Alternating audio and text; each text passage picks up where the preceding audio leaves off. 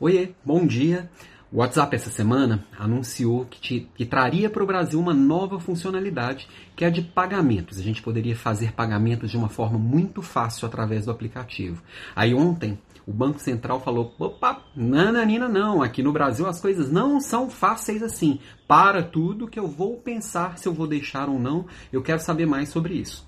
E aí logo, logo apareceu, como sempre aqui também, as pessoas que escolheram um lado, brigaram por esse lado, foram a favor, as que foram contra, e como toda guerra de narrativas que vem aparecendo por aqui, você escolhe um lado, defende com paixão e não ouve o que o outro lado tem a dizer, e fica aquela guerra de conversa, sendo que o assunto principal já nem importa mais.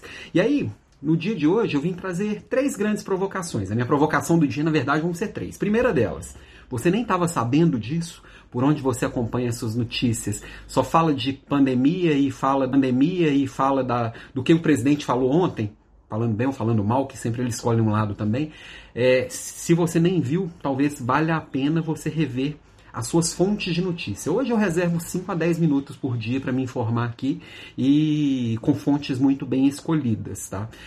Segunda provocação, da minha provocação 3 em 1, é se você ouviu falar para você formar a sua opinião, você leu em mais de um lugar, procurou saber em mais de um lugar, ouviu quem estava falando a favor e quem estava falando contra para formar a sua opinião?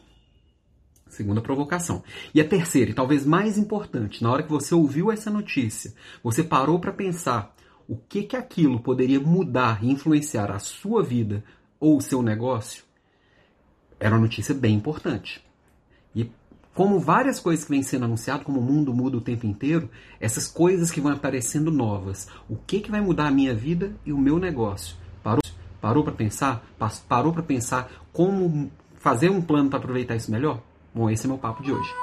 Beijo.